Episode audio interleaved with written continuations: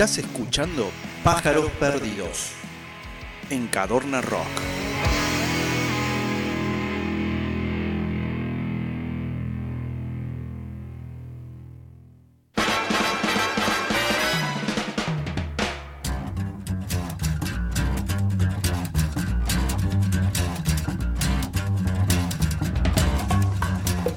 Qué hermoso tema que tenemos como para comenzar esta columna, esta columna de el gran Diego Galván, con este hermoso tema, Tank se llama, búsquenlo, está hermoso.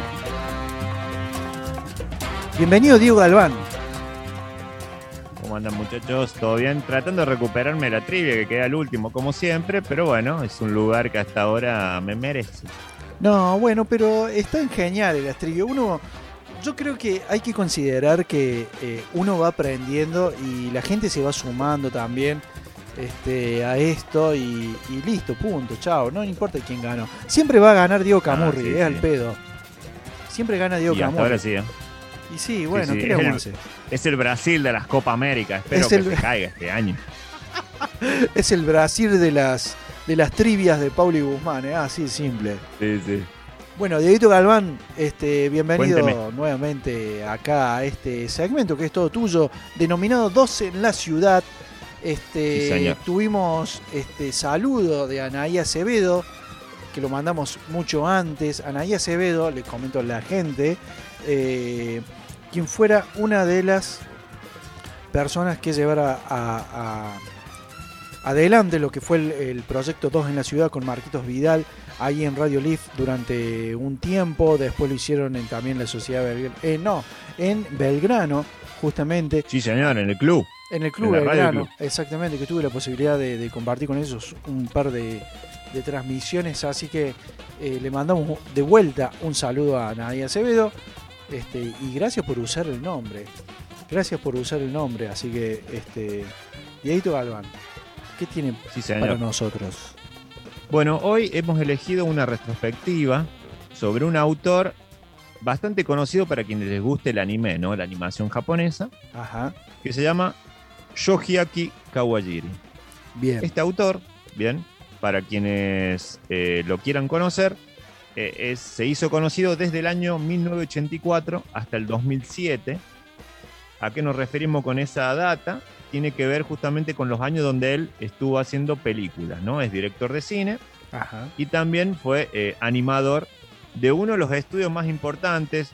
Podemos recordar, digamos, eh, estudios emblemáticos de animación japonesa.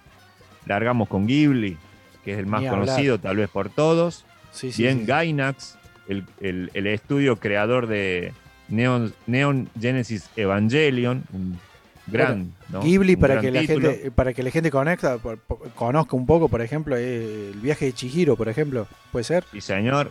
Sí, el señor Takahata, el señor Miyazaki, ¿no? Gra- grandes autores ¿no? de ese estudio.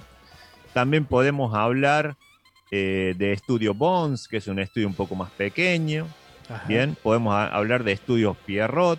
Podemos hablar de un gigante como Toei Animation, de donde viene, por ejemplo, Dragon Ball. Pero tenemos otro estudio un poco más moderno, por decir así, un poco más joven, no tan clásico, que es Estudio Madhouse. Ajá. Bien. Madhouse es una de las casas, o fue, mejor dicho, una de las casas donde eh, tuvo, eh, dio y encarnó a sus personajes, ¿no? Yoshiaki Kawajiri. Uno de los autores, en mi caso, eh, sería como el Dark Side of the Animation, o sea, digamos, sería Ah. el lado oscuro de la animación japonesa. ah bien, Bien, ¿por qué? Porque estamos ante un autor que elige, ¿no? Eh, temáticas sobre todo para adultos. ¿Y a qué nos referimos para adultos? Tienen que ver con son temáticas para todos, pero muchas, ¿no? De las cosas que le pasan a los personajes tienen que ver tanto con la violencia como con el sexo. Y entonces ahí se vuelve, ¿no? Para mayores de 18 años en general. Claramente esto corría más para otras generaciones. La verdad que las nuevas generaciones, las últimas, son un poco más abiertas en eso. claro sí sí sí Bien. Vamos a hablar rápidamente en este primer bloque de dos de sus películas. bien Primero largamos con The, eh, The Wicked City, del año 1987.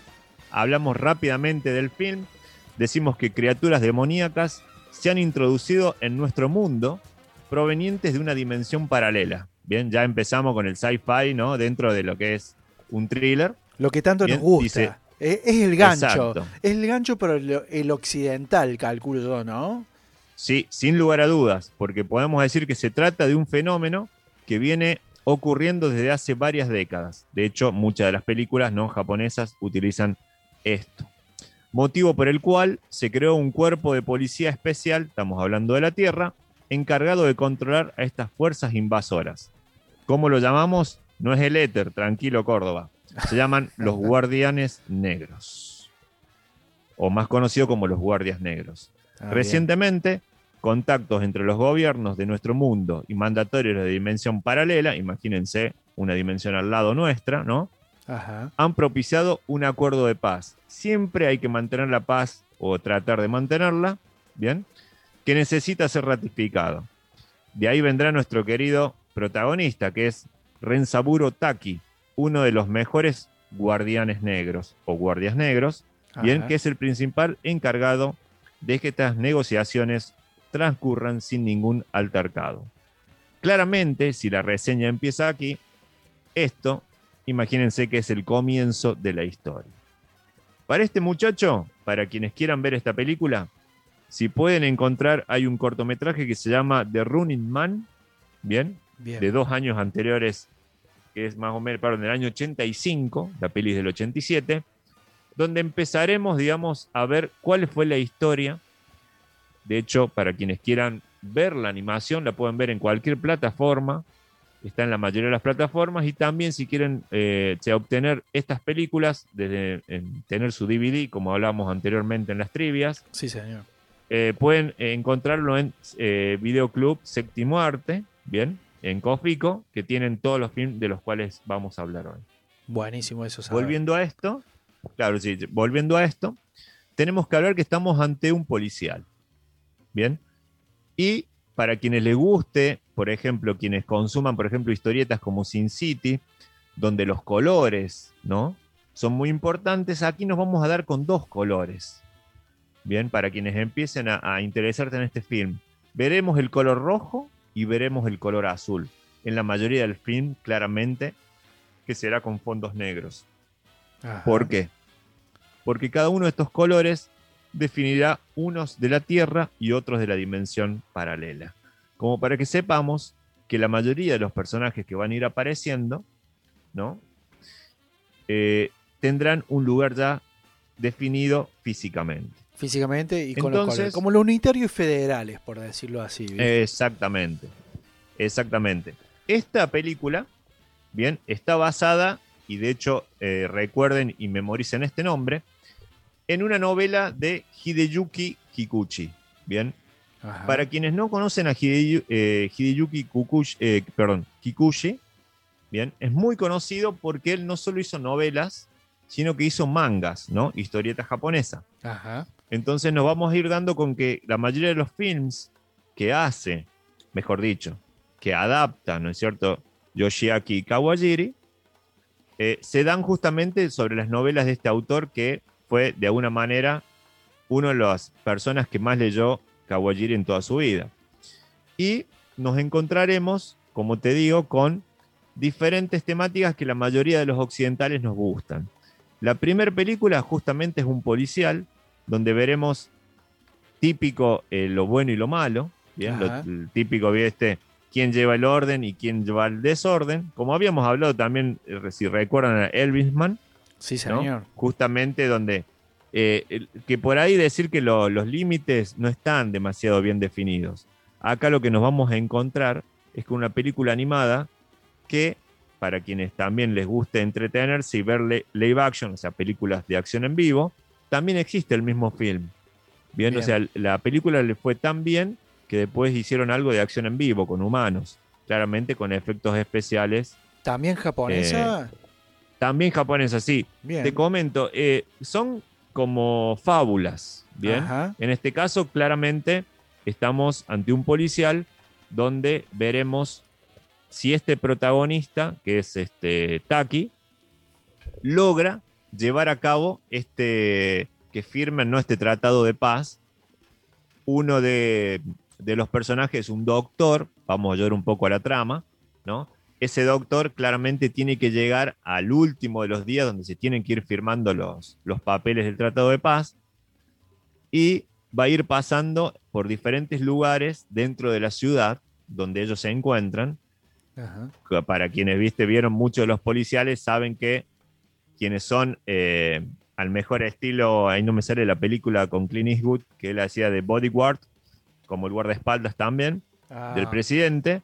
Bien, para quienes han visto este tipo de films, sobre todo norteamericanos, eh, la mayoría de las personas que tienen que ser custodiadas, ¿no? Claramente van por diferentes lugares que algunos son más fáciles, ¿no? De mantener la seguridad y otros que no. Bueno, entonces imagínense que vamos a tener 80 minutos viendo, ¿no? Si logra salvar o no a la persona que él tiene que cuidar Perfecto. pero van a ir entendiendo de que ese no es el fin del film. El fin del film es entender un poco a las dos culturas y por qué tratan de llegar a un tratado de paz. Bien. Bárbaro. Continuamos, Perfecto. porque en este, en este bloque son dos films. Bien, tenemos Un dos bloques. más, Vamos a tener dos bloques Sí, sí. de lo que es dos en la ciudad. Tenemos. Bueno, la primera ya está. Perfecto. Sí, esta es la primera película. La segunda película, que acá ya vamos de demonios y dioses, bien, vamos Bien. hacia otra fábula, se llama Demon City Shinjuku, bien. Para, quienes les interese saber un poco también de cómo dibuja, ¿no? En cuanto a la animación, tenemos que decir que eh, para quienes eh, conozcan sobre todo el lado musical, eh, la época de MTV, no sé, recordarán Ion Flux, bien que era una animación hermosa, a cargo de Peter Chang. Peter Chang hacía los- los dibujos, los hacía de un estilo refinado y, eh, y estilizado, ¿no? ¿Cómo se Para llama? algunos Perdón, sería perdón. desgarbado, ¿viste? Recordámelo de vuelta que ya, ya lo estoy googleando para, para estar al tanto. A ver cómo es. Ah, bueno, lo de MTV se llamaba Ion Flux. Aeon, A-E-O-N, F-L-U-X, para quienes están haciéndolo. Che, y el autor era, el director era Peter Chung.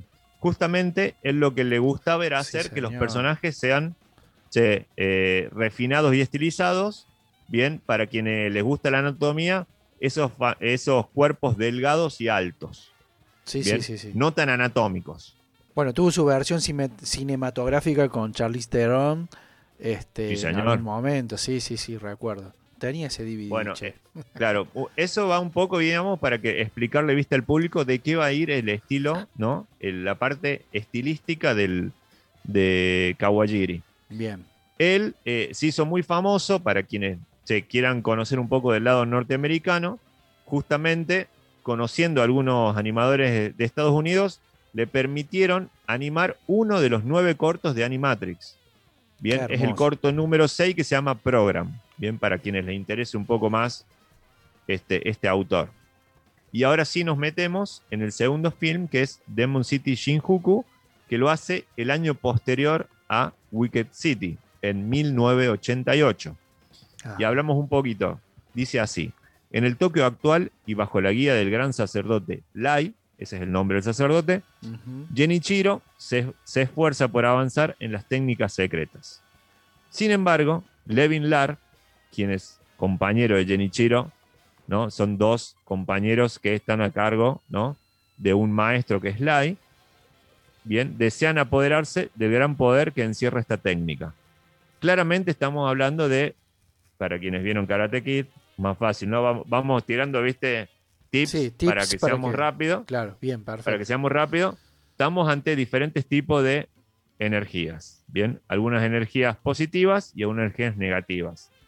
Aquí volveremos a ver el color rojo y el color azul. Unitarios ¿Qué pasa y con esto? federales. No, nada que ver. Exactamente.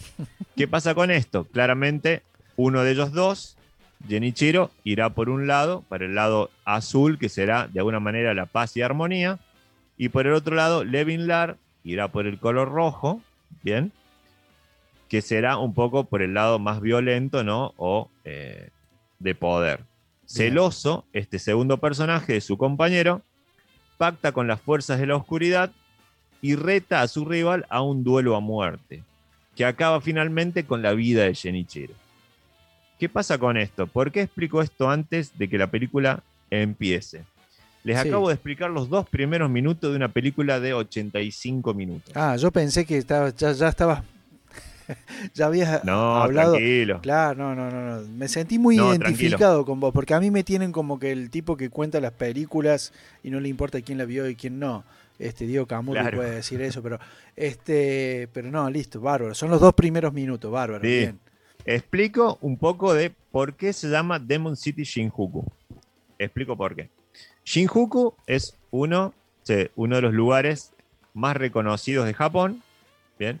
Y aquí lo que hacen en la película es que, el, eh, que los protagonistas peleen en ese lugar. ¿Qué pasa acá? Al ganar, ¿no? Entre comillas, la oscuridad, podríamos llegar a decir que es Levin Sí. Bien, la ciudad se vuelve una ciudad de demonios. ¿Por qué? Porque como expliqué rápidamente en la reseña, el Levin Lar gana ¿no? esa batalla espiritual o también física, ¿no? Está contando Gracias. todo. ¿Qué? Está contando todo. No, no, El son los dos primeros que- minutos. Tranquila, ah, bueno, tranquila. me quedo tranquila. Así empieza, Tranquila. qué loco. Claro, así Ah, empieza el bueno. film. Y tengo que explicar el por qué. Porque Bien. el nombre de la película tiene que ver con que, gracias a este combate, ¿no? El lugar que va a quedar como ring del planeta es Shinjuku como una ciudad demoníaca. Porque al haber hecho ese trato, entre comillas, para ganar la pelea eh, Levin Lar, ¿no? Permite que los demonios, que son, entre comillas, los que le dieron la posibilidad de ganar, ¿no? Se apoderen de un lugar, ¿no? Que será este. ¿Qué pasa con esto? Es el comienzo del film para explicar un poco de cómo se hace, ¿no?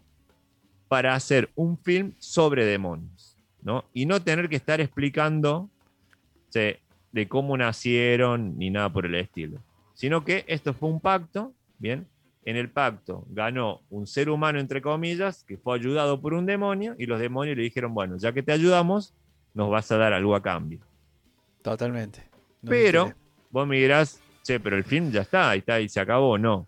El tema es que en el acuerdo, para que él les dé parte, digamos, del planeta, van a tener que pasar 10 años.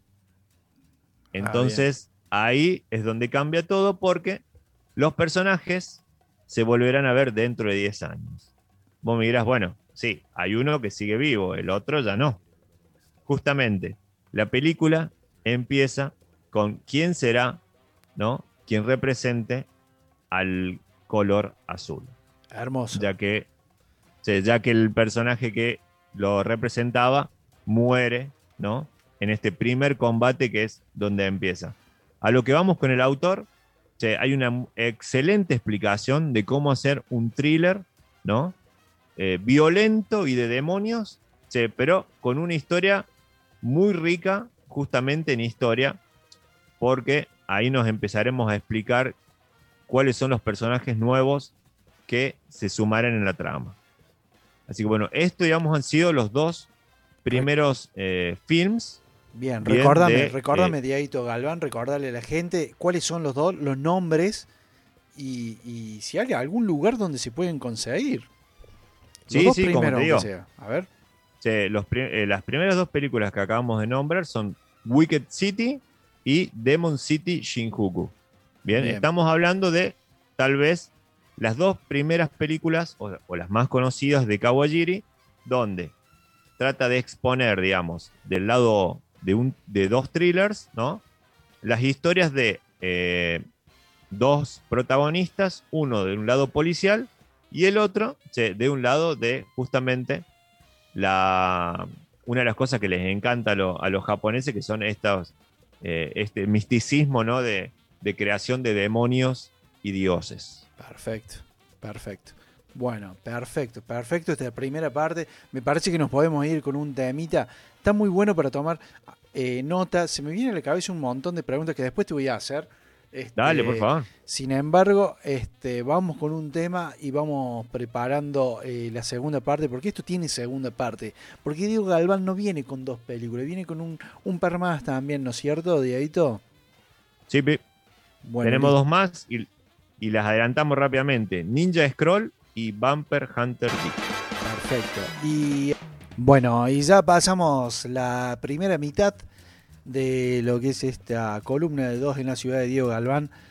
Eh, estábamos hablando fuera del aire, ¿no? Y estaría bueno poder este, remontarlo para la gente que está escuchando.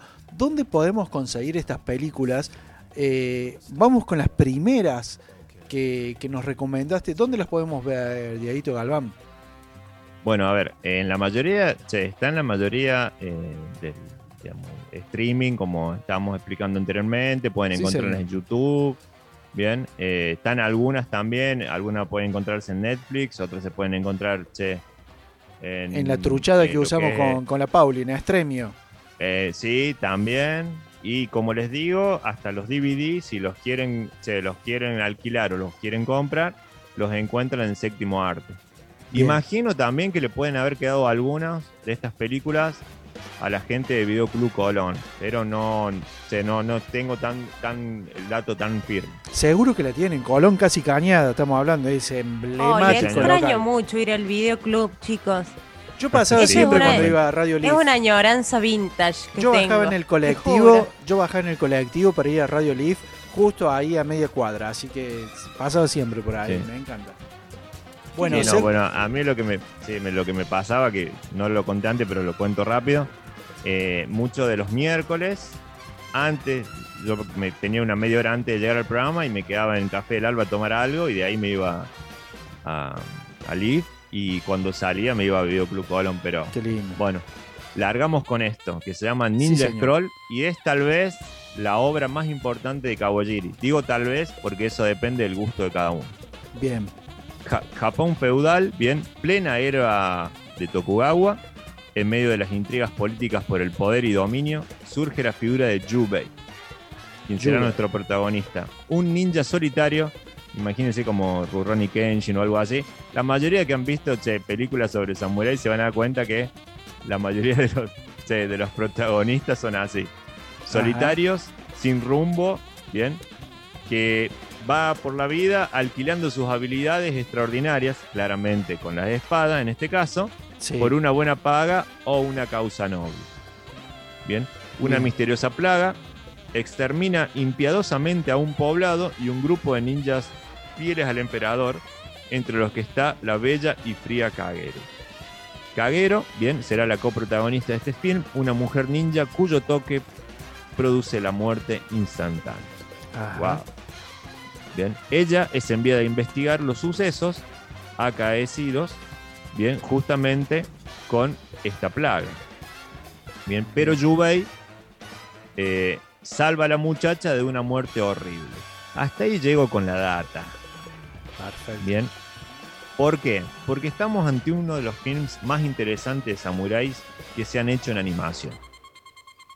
¿Cuáles son, eh, che, ¿Cuáles son los argumentos para esto? 90 minutos, ¿no? Con explicaciones tanto del lado político, ¿bien?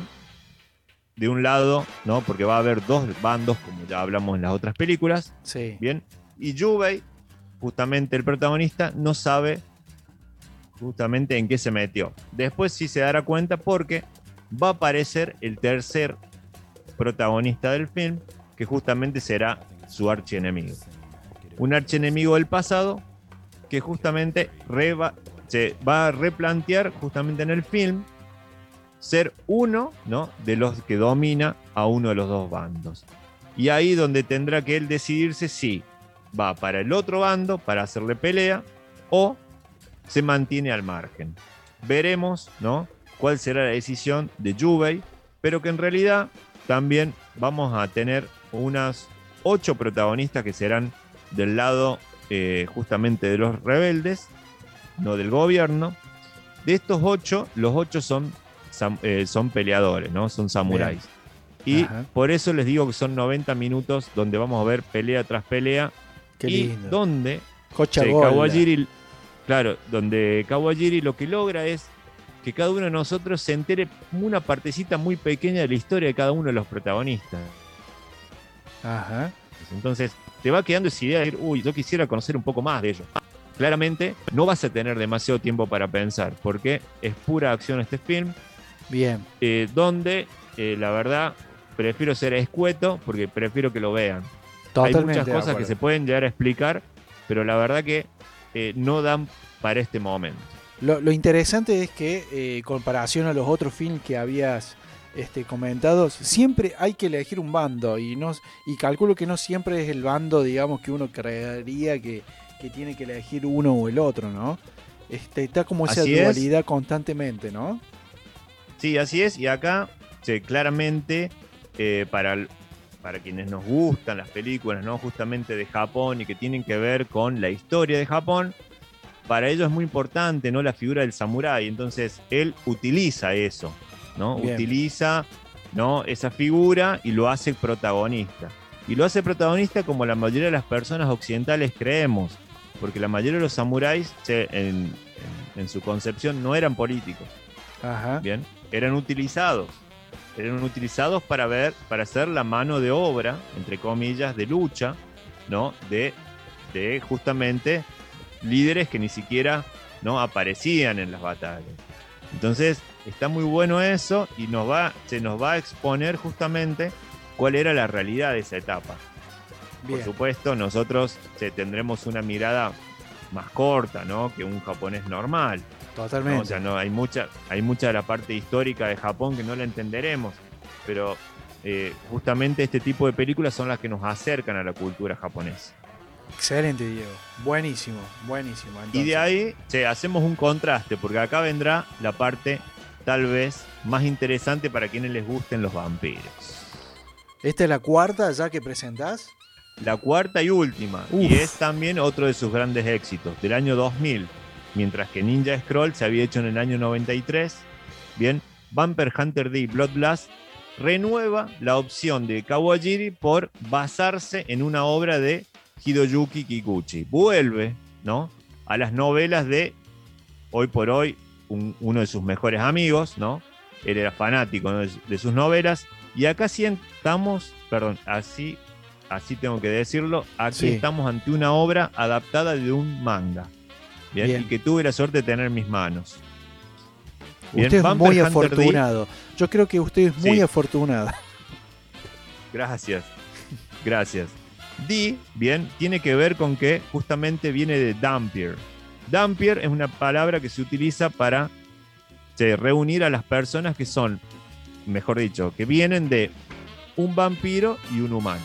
Bien, Bien. son ese, ese mestizo. Ajá. Bien, por eso lo de D. Bien, justamente el nombre de D tiene que ver con que él es un mestizo, mitad, che, mitad vampiro, mitad humano. Claramente, muchos de estos eh, Dampier, bien, son utilizados como recompensas. Y acá nos vamos a dar con una historia tan hermosa del lado de los. para quienes nos gusta el tema de los vampiros, pero al mejor estilo western. Ajá. Porque son casas recompensas. Bien, o sea, imagínense lo que tan- estamos hablando y les gusta Star Wars.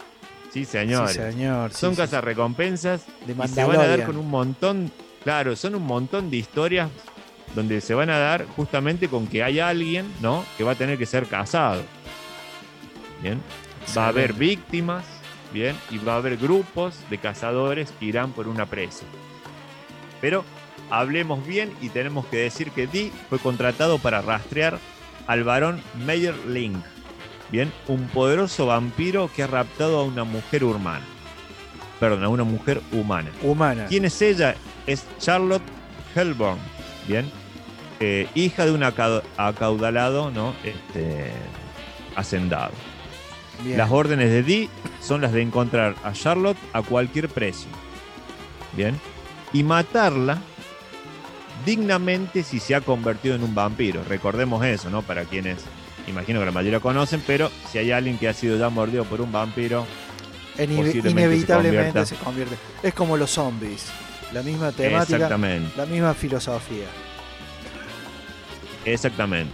Bien, seguimos con el film. Dice, por primera vez tiene una fuerte competencia. ¿Por qué? Porque La gente, exactamente, la gente que ha contratado a Dee ya también contrató a los hermanos Marcus, una familia de cazavampiros que fueron contratados por la- para la misma tarea.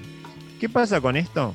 Bueno, nos vamos a dar contra esas hermosas road movie, bien, norteamericanas, porque Uh, acá la verdad, los japonés, se, eh, aquí se vuelve norteamericano para mi gusto, ¿no? O sea, por mi escuela de haber visto muchas películas che, en movimiento. Ajá. Porque nos vamos a dar con que desde el primer momento una, una- un carruaje se lleva a una chica, bien, hasta último momento no sabremos si alguno de los cazarrecompensas podrá, ¿no? Este, ponerse en el lugar y agarrar, digamos, a ese vampiro que teóricamente ha raptado a una mujer humana. Y digo teóricamente porque nos van a empezar a entrar dudas Ajá. si fue raptada o no. Y también nos entrarán dudas si los buenos son malos o los malos son buenos. Uh, Bien, una de las. la dualidad de las- nuevamente. Exactamente, El bien y el mal. exactamente. Y habrá muchos personajes que habrá que desarrollarlos en muy poco tiempo, tanto de un lado como del otro. Porque recordarán que si estamos che, en un universo donde por un lado hay vampiros y por otro lado hay seres humanos, bien, estamos hablando de diferentes razas. Sí, Entonces cada una de sus razas, bien, tendrá una historia. Y bueno, en estos 102 minutos que dura este film, eh, veremos a un Kawajiri ya un poco más ordenado, no tan dinámico como Ninja Scroll, sino justamente mucho más ordenado que nos irá mostrando de una manera mucho más eh, interesada y detallista a cada uno de sus protagonistas. Buenísimo. Me encanta, me encanta, Diego. Eh, repasemos entonces. Sí, películas para que anote la gente de la primer, este, las primeras dos y las primeras y las segundas. A ver. Dicte nomás. Yo anoto.